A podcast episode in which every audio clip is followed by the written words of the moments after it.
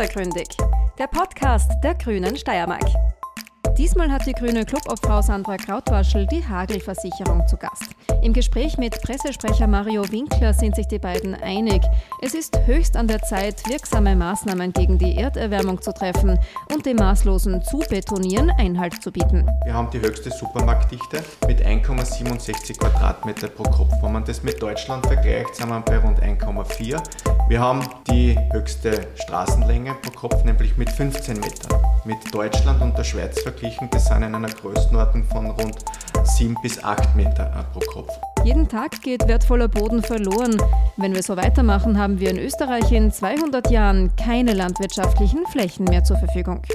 Schon jetzt sorgt der Klimawandel außerdem für immer größere Schäden in der Landwirtschaft. Allein heuer haben Unwetter und Spätfrost die steirischen Landwirte schon fast 60 Millionen Euro gekostet. Hallo und herzlich willkommen bei einer neuen Folge unseres Podcasts Hintergründig. Herzlich willkommen auch Herr Mario Winkler bei uns im Landhaus heute. Sie sind Pressesprecher der österreichischen Hagelversicherung und ich freue mich ganz besonders, dass Sie für diesen Podcast extra auch aus Wien zu uns angereist sind, um mit uns über das Thema Klimaschutz zu sprechen und darüber, was auch letztlich in, auf politischer Ebene notwendig sein wird, um dieses Thema besser in den Griff zu bekommen. Die Hagelversicherung ist ja wirklich mittlerweile, muss man sagen, Expertin, was Umweltschäden in der Landwirtschaft betrifft und notgedrungen damit auch äh, Expertin für Klimafragen, Klimaschutzfragen. Und deswegen äh, schließe ich hier gleich meine erste Frage an. Äh, wie groß ist denn heuer schon der Schaden, den Wetterextreme in der steirischen Landwirtschaft verursacht haben? Können Sie das irgendwie beziffern? Einen schönen guten Tag auch von meiner Seite. Ich bedanke mich sehr äh, für die Einladung. Die Tatsache ist, dass wir konfrontiert sind mit der zunehmenden Unwetterextremen. Und diese Unwetterextreme haben ja auch eine Ursache. Die Ursache liegt im, im Klimawandel, also in der Erderwärmung, sprich äh, durch das Verbrennen fossiler Brennstoffe, Erdöl, Erdgas, äh, Kohle. Und das führt natürlich auch dazu, dass sich äh, vermehrt äh, Wasserdampf und, Energie, und Energie in der Atmosphäre befindet. Und das führt in weiterer Folge eben zu häufigeren bzw. auch intensiveren Wetterextremen, so wie wir sie auch im heurigen Jahr in Österreich generell, aber auch in der Steiermark ähm, erleben äh, mussten.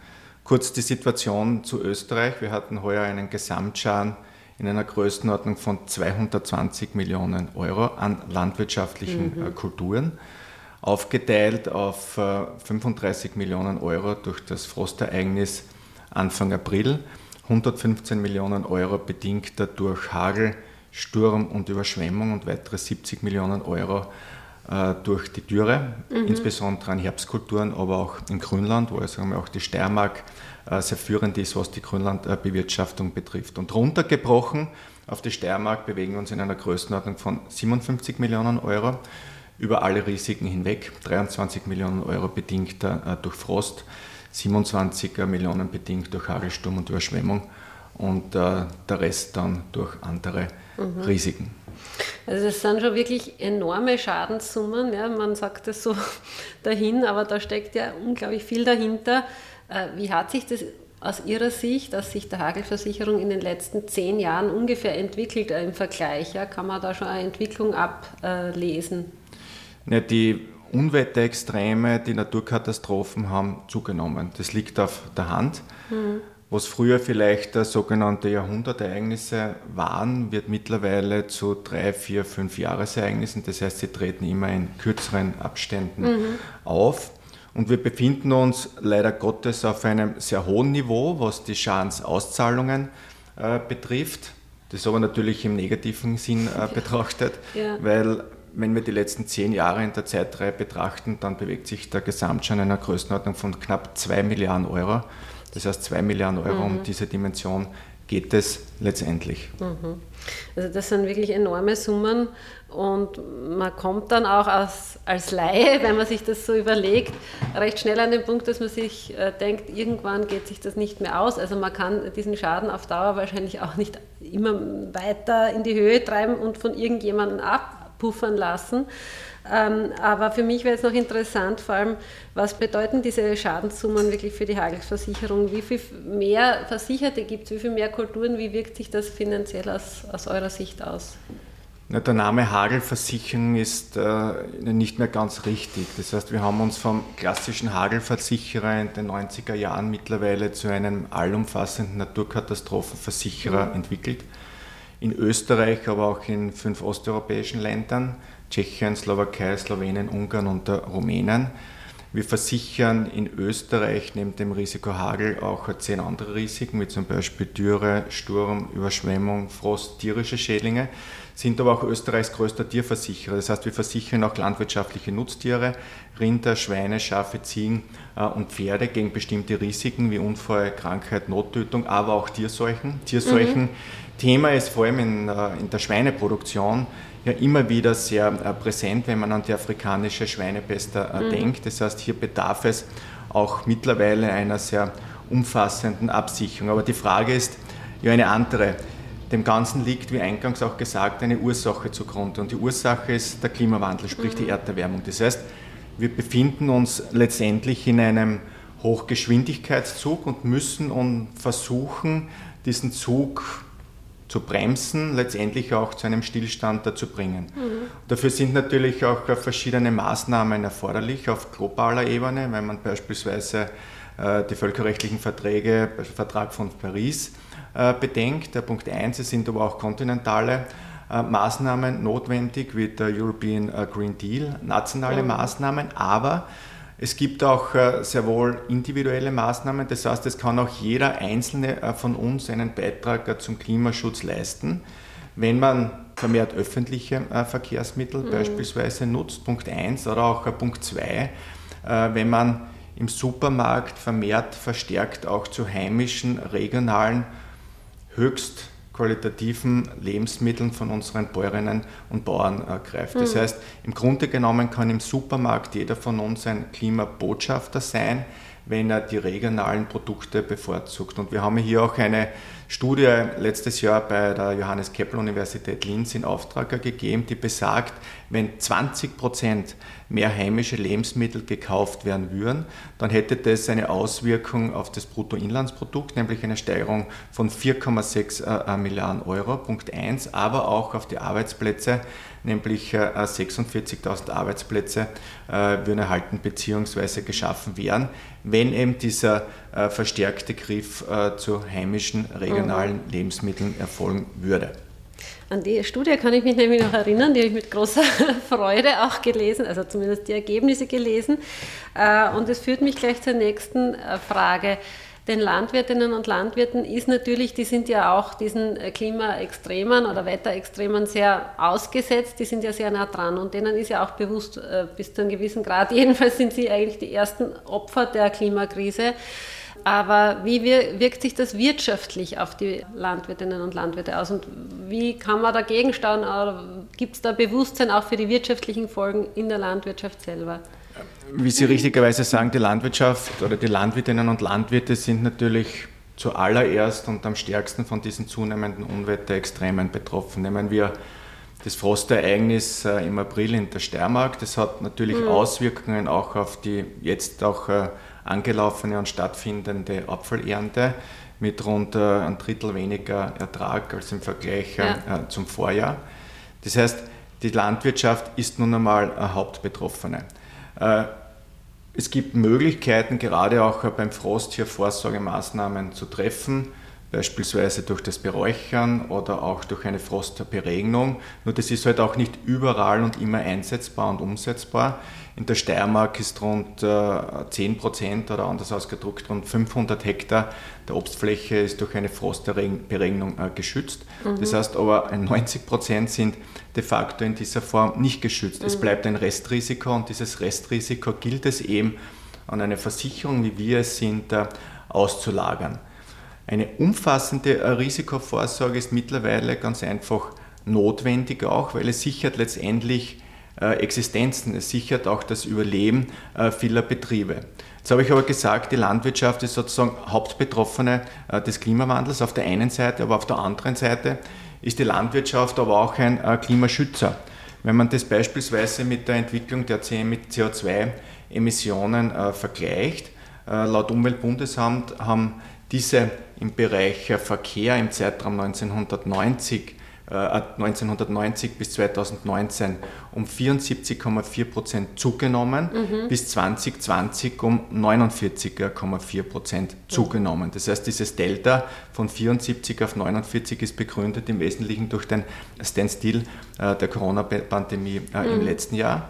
Das heißt, im Verkehr zugenommen. Auf der anderen Seite haben wir aber im selben Zeitraum 1990 bis 2020 die CO2-Emissionen in der Landwirtschaft um 14,3 äh, Prozent abgenommen. Das heißt, zusammenfassend, Landwirtschaft hauptbetroffen von Klimawandel aufgrund ihrer Werkstatt unter freiem Himmel auf der einen Seite, mhm. auf der anderen Seite leisten sie aber auch einen Beitrag äh, im Zusammenhang mit dem Klimaschutz. Mhm. Da darf ich jetzt eine Frage vielleicht anschließen, äh, die mir äh, eingefallen ist jetzt auch bezüglich dieser Apfelerntesache, die Sie erwähnt haben, ja, also ein Drittel weniger.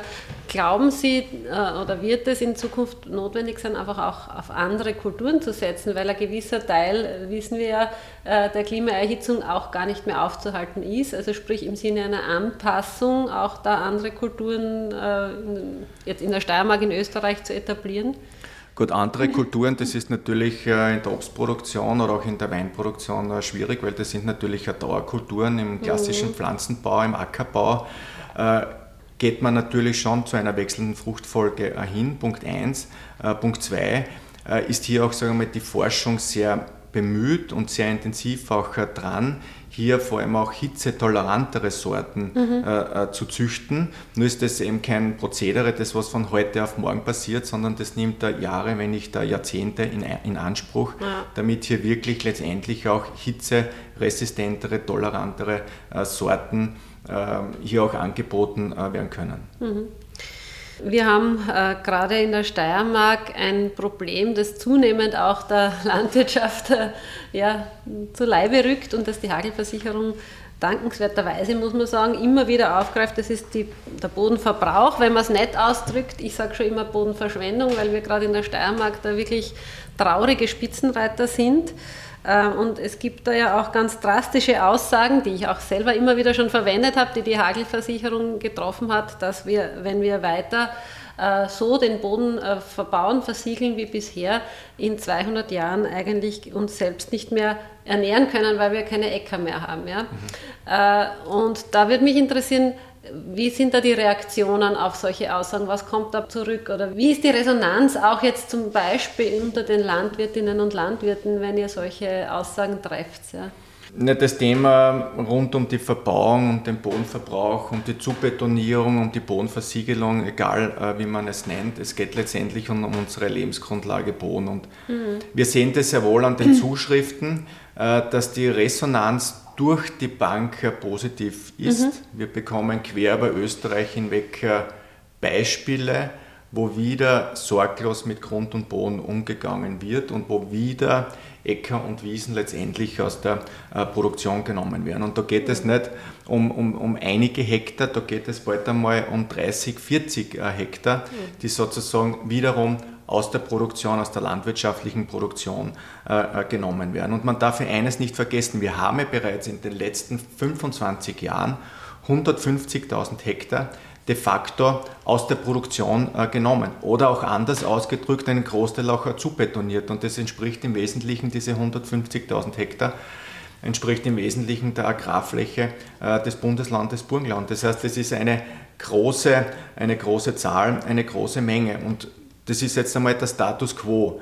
Nur, was sind die Konsequenzen? Die Konsequenzen sind äh, Punkt 1, es hat Auswirkungen auf den Tourismus, es hat Auswirkungen auf, äh, auch auf den wunderschönen äh, Urlaubsort und Urlaubsland Österreich. Wir haben vor drei Jahren eine Umfrage beim Market-Institut in Auftrag gegeben äh, mit dem zusammenfassenden Ergebnis, dass vier von fünf Österreicherinnen und Österreichern sagen, äh, dass sie bereits verärgert sind, wie das Land verschandelt wurde durch die mhm. Kreisverkehre, durch die Gewerbeparks, Shoppingcenter und so weiter. Das heißt, es hat Auswirkungen auf den Tourismus. Es hat aber auch Auswirkungen auf den Klimawandel, weil wenn Boden verbaut, zubetoniert, zuasphaltiert wird, dann äh, kann auch kein Kohlenstoff gespeichert werden. Das heißt, vermehrter Kohlenstoff in der Atmosphäre bedeutet vermehrter CO2. Das heißt, das ist im Grunde genommen ein Teufelskreis, der sich sozusagen selber weiter erhitzt. Zubetonierter Boden kann aber bei starken Niederschlägen auch kein Wasser aufnehmen. Das heißt, und das haben wir gerade auch heuer in Graz beispielsweise, genau. aber auch in anderen ja. Gemeinden, beispielsweise Salzburg, sehr stark und leider Gottes auch hautnah oftmals miterleben äh, müssen, dass sich das Wasser halt dann anderweitig seinen Weg durch die Gegend ersucht. Das heißt, es kommt zu großflächigen Hochwasserereignissen äh, und zu Überschwemmungen. Es hat Auswirkungen auf die Biodiversität. Es hat aber auch Auswirkungen auf die Lebensmittelversorgung äh, in Österreich. Und man kann das auch anders ausdrücken. Das ist auch eine neue Kampagne von uns. Sind die Böden einmal fort, bleibt uns äh, nur mehr der Import. Und was bedeutet das? Das ja. hat ja auch die Corona-Pandemie im Grunde genommen gezeigt, was es bedeutet, wenn Flugzeuge am Boden bleiben, wenn die Schiffe in den Häfen bleiben, wenn per se die Grenzen geschlossen sind. Wir sind abhängig und ich denke, mhm.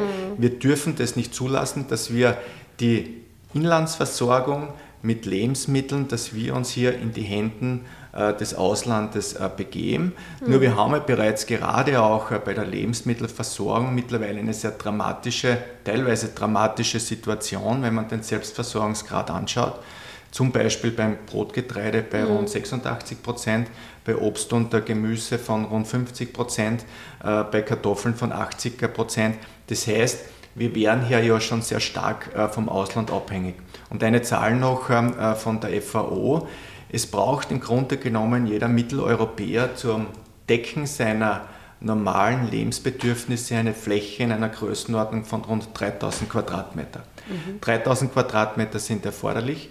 Wir haben tatsächlich aber nur mehr 1600 Quadratmeter äh, zur Verfügung, also rund die Hälfte. Auf der anderen Seite bedeutet es, wir importieren bereits 1400 Quadratmeter aus dem Ausland und nehmen den Boden aber im Ausland äh, jemanden weg. Das heißt, 1400 importieren wir bereits und wenn die Bevölkerungsentwicklung äh, so weitergeht, dann haben wir im Jahr 2050 tatsächlich nur mehr 1000 Quadratmeter zur Verfügung. Das entspricht einem Drittel des tatsächlich erforderlichen äh, äh, Bedarfs. Und das ist natürlich, sagen wir mal, eine Schere, die irgendwie auseinandergeht. Auf der einen Seite das Bevölkerungswachstum nimmt zu, auf der anderen mhm. Seite nimmt äh, die Lebensgrundlage Boden, die Äcker und Wiesen nehmen Tag für Tag ab. Wenn wir 11,5 Hektar pro Tag österreichweit und wohlgemerkt pro Tag äh, aus der Produktion nehmen, auf die Steiermark mhm. umgelegt. Das bedeutet das rund 3,3 Hektar, das heißt in absoluten Zahlen hier äh, Spitzenreiter. Und ich denke, das dürfen wir auch zum Wohle unserer zukünftigen Generationen in dieser Form auch nicht zulassen. Ja, da sprechen Sie mir aus der Seele. Äh, diese Zahlenbeispiele sind einfach unglaublich beeindruckend und, und sagen eigentlich alles aus. Ja? Und nicht nur die Zahlen, auch die anderen Beispiele, die Sie genannt haben, von wegen Verschandelung der Landschaft, auch was man als Mensch äh, spürt und sieht und eigentlich nicht mehr als schön empfindet und auch merkt, das passt so nicht. Ja? Äh, und so wie heuer in Graz haben auch viele Menschen am eigenen Leib, Sie haben es eh äh, schon erzählt, gespürt, äh, was es für eine Konsequenz hat, wenn wir einfach Boden auch in Städten gnadenlos versiegeln, nicht mehr für Versickerung sorgen, nicht für Grünraum sorgen äh, und damit eigentlich diese Extreme, die sowieso passieren, dann in, an einem gewissen Hotspot noch viel äh, massivere Auswirkungen haben. Man könnte also meinen, dieses Problem auch des Bodenverbrauchs, der Bodenverschwendung ist eigentlich langsam jetzt bei den Menschen angekommen sprechen auch einige Umfragen dafür, dass das so ist. Woran hapert es noch aus Ihrer Sicht? Ja? Warum ist es noch nicht so, dass wir tatsächlich einen anderen Umgang mit, dem, mit dieser unglaublich wertvollen Ressource Boden in Österreich, in der Steiermark, aber auch in ganz Österreich letztlich leben können? Vielleicht ein Punkt dazu noch. Äh, die Thematik des Bodenverbrauchs ist, denke ich, gerade im heurigen Jahr hat sich das in den Köpfen der Menschen verankert, weil beispielsweise Graz unmittelbar betroffen war. Es hat aber auch andere Gemeinden, eben wie zum Beispiel in Salzburg gegeben, wo die Bevölkerung ebenfalls unmittelbar äh, von den Überschwemmungsereignissen, von den Hochwasserereignissen äh, betroffen ist. Es ist was anderes, wenn jetzt das Wasser dramatischerweise durch das eigene Haus rinnt und durch das Wohnzimmer mhm. rinnt, als wenn jetzt der Großfläche, wie wir sie auch in der Vergangenheit immer wieder gehabt haben, Ausuferungszonen, Äcker und Wiesen überschwemmt sind. Und deswegen hat die Gesamtsituation heuer, was aber auch Hagelereignisse äh, betroffen hat, äh, sich, glaube ich, schon sehr stark in den Köpfen der Menschen äh, verankert. Und deswegen wollen sie auch, glaube ich, hier sehr rasch eine Änderung herbeiführen. Auf das Thema Bodenverbraucher zu kommen, woran scheitert es? Ich will es anders formulieren, welche Maßnahmen wären im Grunde genommen möglich, damit man hier sagen wir, auch sehr rasch äh, eine Änderung herbeiführen kann und sehr rasch auch ein Ziel erreicht. Mhm. Es ist immer gut und notwendig, dass man hier auch ein Ziel formuliert, weil nur zu sagen, man ändert etwas, ja, natürlich Änderung im positiven Sinne, aber wann ist diese Änderung tatsächlich dann auch umgesetzt? Und zum Glück haben wir ja beim Bodenverbrauch ein Ziel. Das Ziel ist im Grunde genommen ja schon 20 Jahre alt, weil das ist ja schon 2002 in der damaligen Nachhaltigkeitsstrategie der Bundesregierung verankert worden, nämlich 2,5 Hektar pro Tag soll der tägliche Bodenverbraucher äh, betragen. Das war im Grunde genommen von diesem Zeitraum, und das aber wohlgemerkt bis 2010. Das heißt, mhm. innerhalb einer sehr kurzen äh, Zeitspanne sollte das Ziel erreicht werden. Jetzt haben wir aber in den letzten Jahren und Jahrzehnten ein sehr starkes Wellental äh, gehabt. Wir waren einmal bei 24,7 Hektar pro Tag, mittlerweile sind wir bei 11,5 Hektar. Das heißt, tendenziell geht es nach unten, aber wir sind noch immer deutlich über dem 2,5 Hektar Ziel drüber.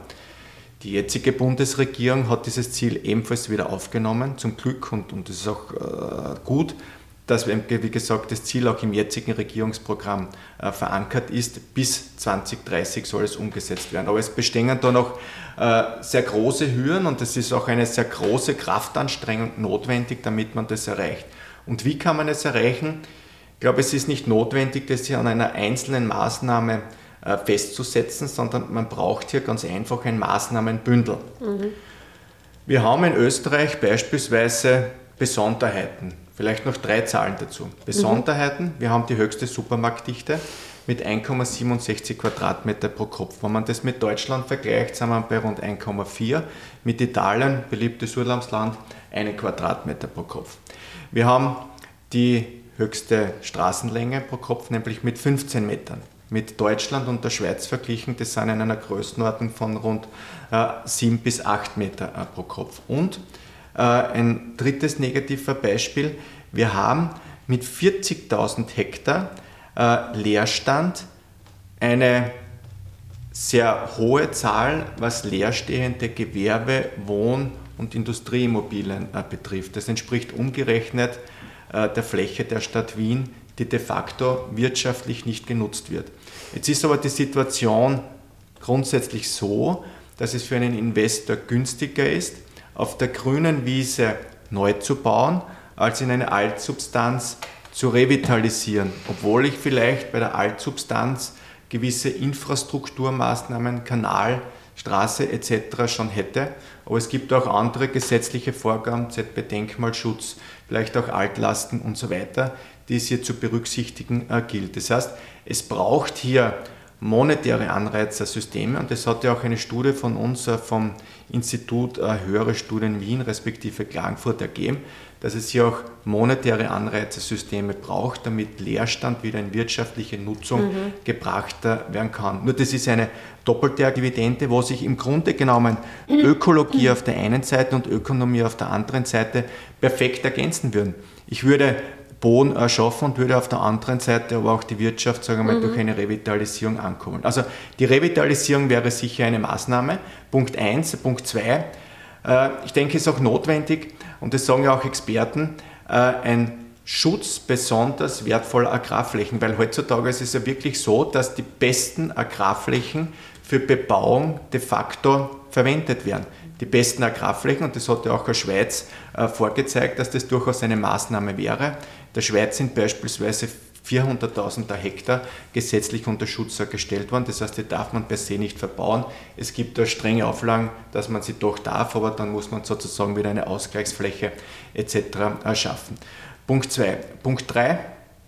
Ausbau des öffentlichen Verkehrs, weil öffentlicher Verkehr äh, ganz einfach weniger Fläche in Anspruch nimmt äh, als wie das der Individualverkehr, als wie das mhm. die Straße ist. Zudem ist das natürlich auch ein wahnsinniger äh, Klimaaspekt, wenn man äh, öffentliche Verkehrsmittel verwendet.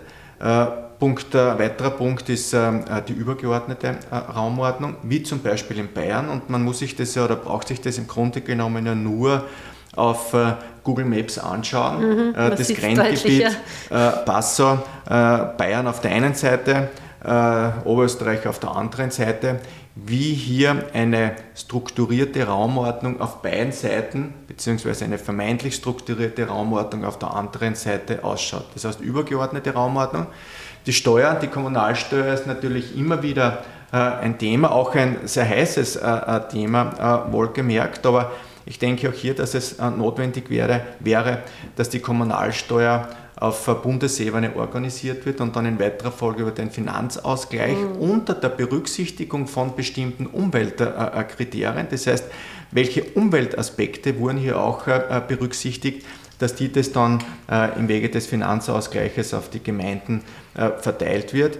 Das heißt, ich denke, es gäbe hier eine Vielzahl an Maßnahmen, man muss auch nicht alles neu erfinden, mhm. weil es gibt ja bereits Best-Practice-Beispiele aus äh, benachbarten Ländern. Und ich denke, wir dürfen hier auch nicht müde werden, in weiterer Folge auch Konsequenz auf diesen Umstand der täglichen Verbauung hinzuweisen, äh, was es bedeutet, was sind die Folgewirkungen, was sind die mhm. Konsequenzen, damit es auch, sage ich mal, in den Köpfen äh, der Menschen fest verankert bleibt. Und ich denke, es ist ganz einfach notwendig, dass die zukünftigen Generationen, die Kinder und Kindeskinder, auch eine lebenswerte Umgebung vorfinden und dass es äh, nicht in der Bundeshymne heißt, ein Land ohne Äcker zukunftslos, sondern auch weiterhin ein Land der Äcker zukunftsreich. Das ist ja eigentlich schon ein wunderschönes Schlusswort jetzt. Ähm, ich bin überhaupt begeistert, weil Sie auch gerade bei den, also bei den Maßnahmen oder den Möglichkeiten, die es gibt, mehr oder weniger fast alles jetzt aufgezählt haben, was wir auch immer wieder natürlich politisch einbringen und fordern. Ähm, meine letzte Frage wäre eigentlich gewesen, was Sie sich von der Politik wünschen. Das ist im Großen und Ganzen jetzt da schon sehr gut äh, rübergekommen. Ähm, aber gibt es trotzdem vielleicht noch etwas, was Sie sagen, jetzt äh, wirklich über alle ähm, Parteigrenzen hinweg? Wo die Politik äh, einfach hinschauen müsste, wo es Ansätze gibt, die auch verbindend sind, die, man, die, die Sie jetzt vielleicht noch nicht genannt haben? Oder, oder was braucht es in der Politik, um hier wirklich rasch zu Lösungen zu kommen? Es braucht hier einen, einen Konsens, es braucht hier einen mhm. Schulterschluss und ich denke, das hat ja auch die Corona-Pandemie gezeigt. Mhm.